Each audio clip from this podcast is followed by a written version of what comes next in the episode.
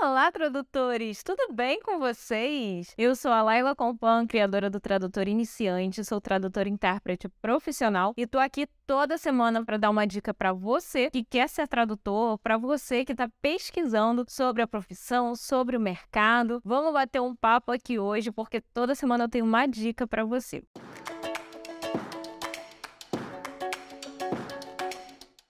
Hoje eu vou falar sobre o porquê você tem que escolher uma área de atuação e tem que se especializar nessa área. Primeira coisa que eu quero deixar muito claro aqui, não nada contra, nada contra você querer ser generalista, nada contra você querer abraçar o mundo com as mãos. Só que, por experiência própria, para quem está começando, o ideal é focar em uma área. E eu vou te explicar o porquê que eu falo tanto isso. Quando eu comecei na tradução, lá nos primórdios, há 10 mil anos atrás. Mentira, não faz tanto tempo assim não. Faz mais ou menos, mas deixa pra lá. Eu meio que já tinha essa noção de que eu queria trabalhar com determinadas áreas porque eu levei um puxão de orelha de uma professora, logo num dos primeiros cursos que eu fiz. Ela me deu um puxão de orelha assim, super na classe, sabe? O que aconteceu? Eu mandei o currículo, eu me inscrevi, na verdade, né? Porque foi através do site da empresa que ela trabalhava para tentar uma vaga lá, né, como tradutora. E aí, no site da empresa tinha assim, com qual, com, ou com qual ou com quais áreas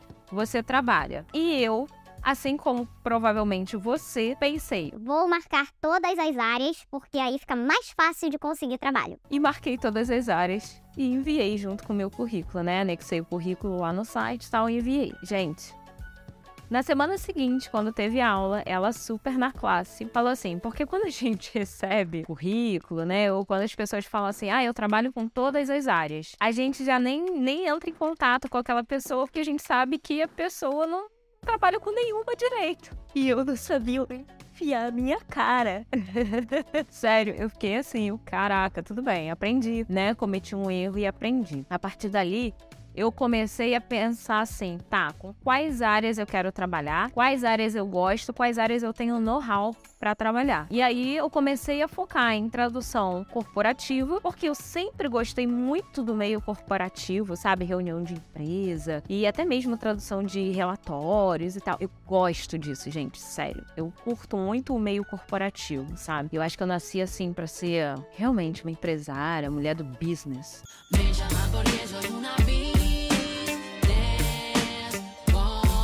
Então, para interpretação também super curto essa esse meio corporativo. Aí eu pensei, vou trabalhar com corporativo, vou trabalhar com educacional, que é a minha área de formação, eu sou pedagoga, minha graduação é em pedagogia, minha pós-graduação em tradução. Depois eu comecei a receber muito material de seguro, na área de seguros, acabei me especializando em seguros, então eu trabalhava com tradução de texto nessas três áreas, focada nessas três áreas e legendagem. O que acontece para quem trabalha na área de audiovisual. E aí eu não tô falando só de legendagem, eu tô envolvendo tudo do audiovisual. É legendagem, é tradução para dublagem, tradução de, sei lá, audiodescrição. A gente não sabe o que vai vir para nossa mão. Nesse caso, não tem muito como você se especializar. Eu vou trabalhar com legendagem só de, sei lá, videoaula. Dá? Dá. Mas videoaula de quê? De marketing digital, de finanças, de cursos de finanças, de curso de ginástica íntima, de, sei lá, milhas, de. Não sei, gente, tem tanta coisa aí, tanto curso, parada fitness. Dá, Dá, mas a gente abre um pouco mais o leque, né? A gente tem que ter uma noção assim, um conhecimento geral. Nesse caso, o que você precisa saber muito bem são as técnicas do audiovisual, porque cada modalidade do audiovisual tem uma técnica diferente para trabalhar. A legendagem não é igual à tradução para dublagem, que não é igual à audiodescrição, que não é igual sequer a legendagem para surdos e ensurdecidos ou a legendagem para games, sabe? Assim, é uma coisinha diferente da outra, é uma técnica diferente da outra. Se você tem interesse pelo audiovisual, eu já vou te dar a dica agora. Você vai se especializar em um para ficar muito fera. Se é tradução para dublagem, Cara, faz todos os cursos que você puder, faz muito treinamento com feedback individual de preferência, sabe? Assim, se especializa, se torne o melhor para você conseguir muitos trabalhos de tradução para dublagem. Se você curte legendagem, mesma coisa, faça vários cursos, tenha feedback individual, pratique muito para você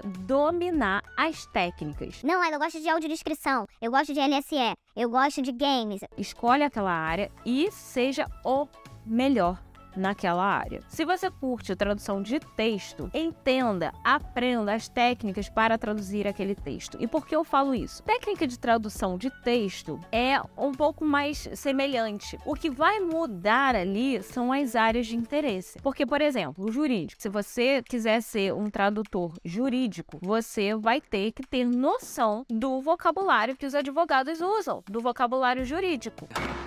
Objeção!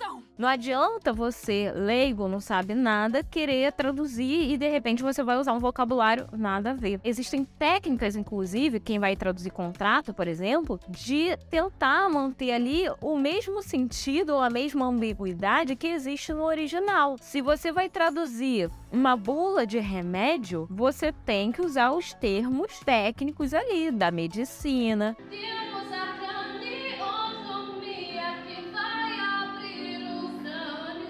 Do direito, né? Dizem que bula de remédio, inclusive, nem é escrito por médico, né? É escrito por advogado. Então, assim, você tem que ter aquelas noções para saber como vai traduzir. Se você vai traduzir um texto de engenharia, quais são os termos que o engenheiro vai usar? Medicina, quais são os termos que o médico vai usar? No outro dia, eu tava assistindo uma aula e a professora falou assim: Porque pro médico, olho não é olho, estômago não é estômago. né? Tudo tem um nome específico. E a gente que é leigo vai falar assim. Ah, a pessoa estava com febre. E o médico vai falar, A pessoa estava com sei lá o que, sei lá o que lá. né? Então, assim, tudo tem um termo específico. E a gente, quando trabalha nessa área, precisa falar a mesma língua do público final que vai receber aquele trabalho traduzido. Porque eu falo de você investir e você nichar e você escolher uma área. Não é só pela técnica, mas pelo vocabulário que você vai ter que usar. Isso na tradução de texto. Na tradução audiovisual, que envolve texto também, você tem outras técnicas além do vocabulário que você precisa ter assim no sangue para você ser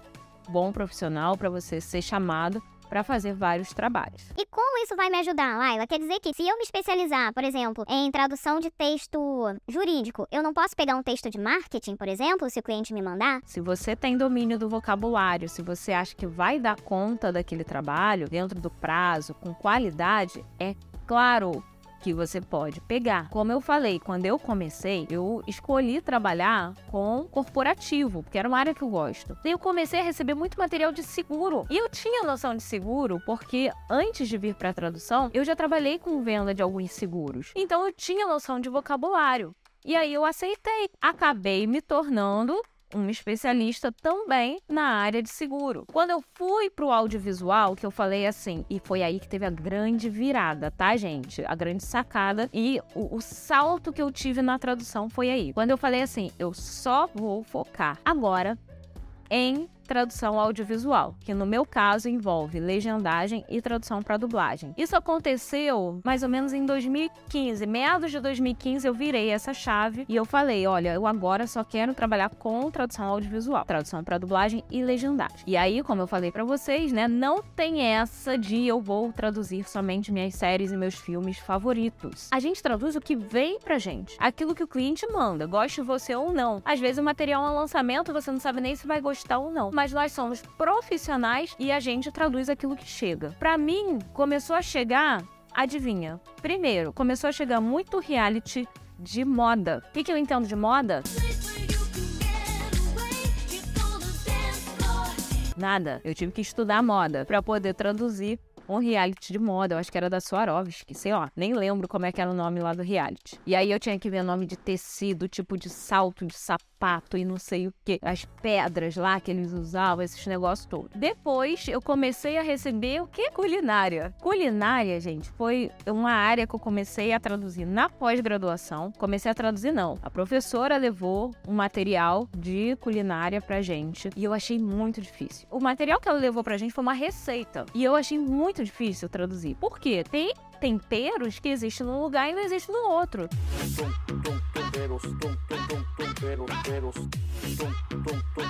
Criatividade. Tem temperos que tem no México, que tem na América Latina, no meu caso, né? Porque eu sou tradutora de espanhol, e não tem aqui no Brasil. E aí, a gente traduz, a gente adapta, não traduz, o que, que a gente faz? Ainda bem que a professora levou aquele material na pós pra eu saber o que fazer depois na vida real. Porque eu comecei a receber muito material de culinária. Muito reality de culinária, Masterchef, Duenir de la Cucina e muitos realities assim para eu começar a traduzir para dublagem e para legendagem. Imagina como é que eu fiquei. Me tornei especialista em tradução culinária. Eu sabia todos os tipos de faca, todos os cortes de carne, sabe? Todos aqueles utensílios de cozinha. Eu comecei a aprender. Quer dizer que se eu não sou especialista em um determinado assunto, eu posso me tornar. Se eu vejo que eu tô tendo muita demanda, muito pedido de uma determinada área, como aconteceu comigo na moda, como aconteceu comigo na, na culinária, eu vou começar a pesquisar, eu vou montar os meus glossários e eu vou aprender aquele vocabulário. Não é porque você não sabe também que você vai sair negando. Se você tem capacidade, você vai aceitar, vai te dar mais trabalho, mas você vai conseguir fazer, desde que não tenha uma técnica muito específica ou um vocabulário muito rebuscado. Se você não se sente apto para fazer uma determinada área, não faça. É melhor você dizer não do que você fazer, fazer ali mais ou menos, não ficar legal e o cliente não te chama mais. Teve um material que eu recebi de era de medicina, um vídeo lindo para legendar, sabe? A pessoa falava assim super pausadamente, tal. Mas quando eu comecei a analisar o vocabulário, eu falei assim, gente, eu não tenho vocabulário para isso. Eu agradeci e falei, olha, eu não vou pegar, eu vou te indicar uma pessoa e aí você pede para essa pessoa fazer, porque por mais que eu tenha o know-how da legendagem, eu vou pecar no vocabulário. Eu indiquei a pessoa e tal, a pessoa me agradeceu, falou assim: Puxa, é por isso que eu gosto de trabalhar com você, né? Porque eu sei que você ou vai fazer bem feito ou vai me indicar alguém que vai fazer bem feito. Aí a gente ganha ponto com a pessoa. Entendeu? A gente vai mostrar que a gente não tá ali desesperado, ah, eu quero trabalho, não sei o quê. Você vai chegar e vai indicar alguém que está capacitado, tanto quanto você ou até mais, para prestar um bom serviço. E quando aquela pessoa tiver um trabalho da sua área, ela vai lembrar de você. E o próprio colega, né, que você indicou, também vai ficar agradecido e vai lembrar de você. Então não tenha medo de recusar, mas o fato de você escolher trabalhar com uma determinada área não exclui você de pegar outros trabalhos de outras áreas. Lembra disso. Não é porque hoje eu trabalho basicamente com tradução para dublagem, legendagem e interpretação que eu vou negar uma tradução de texto, por exemplo. Eu tenho um cliente que às vezes chega para mim e pede para eu fazer versão de músicas que ele compõe e ele quer cantar aquelas músicas em espanhol. E aí eu pego aquelas músicas e faço uma versão para a língua espanhola para ele poder cantar em outra língua, né? E aí já é outra técnica que envolve. Eu faço porque eu tenho técnica, né, musical lá de métrica, de rima, de não sei o quê. Eu sei, então eu faço. Se eu não soubesse, eu indicaria para alguém, mas tem todos esses detalhes. Então sempre analisa. Eu quero focar nessas áreas aqui porque vai me ajudar a encontrar um cliente mais rápido. Eu vou focar minha busca, minha procura na internet por empresas que trabalhem com tradução espanhol-português, legendagem, de material corporativo ou de entretenimento, enfim. E aí você vai encaminhando sua busca. Quanto mais específico você for, mais fácil fica para você encontrar aqueles clientes que têm o tipo de trabalho que você gostaria de receber. Do que você falar assim, Assim, eu traduzo tudo. quem traduz tudo não traduz nada. Lembra daquilo que eu aprendi com a minha professora lá atrás, quando eu estava começando. E para você que quer se especializar em legendagem, já sabe que é isso que você quer, mas que tem ciência que não vai legendar suas séries favoritas, seus filmes favoritos, que vai ser profissional e legendar aquilo que chegar para você, anota esse convite. Hoje à noite, 19 horas, vai ter uma live onde eu vou apresentar para vocês a nova versão do curso de legendagem do tradutor iniciante. Tem muita novidade chegando, mas tem muita coisa que eu mantive também porque vocês amavam. Eu fiz algumas mudanças com base no feedback dos alunos das turmas anteriores e mantive umas coisas que vocês gostam e mudei outras. Só que essas novidades eu só vou contar mais tarde na live. O link para você participar tá aqui na caixinha de descrição. Então, ó, vem comigo, porque mais, mais tarde nós temos um encontro marcado aqui no canal para eu te apresentar o novo curso, as novidades. Vai ter presente também, já vou avisando, mas a- o presente é só para quem estiver assistindo ao vivo, a live ao vivo. Não a gravação da live. Por isso que é live ao vivo, né, gente, que eu tô falando. Vem cá, vem pra esse convite que eu tenho certeza que você vai gostar e é um curso como você nunca viu. Você vai amar. Estou te esperando mais tarde no nosso encontro. Um beijo pra você, sucesso e até a nossa live mais tarde. Tchau, tchau.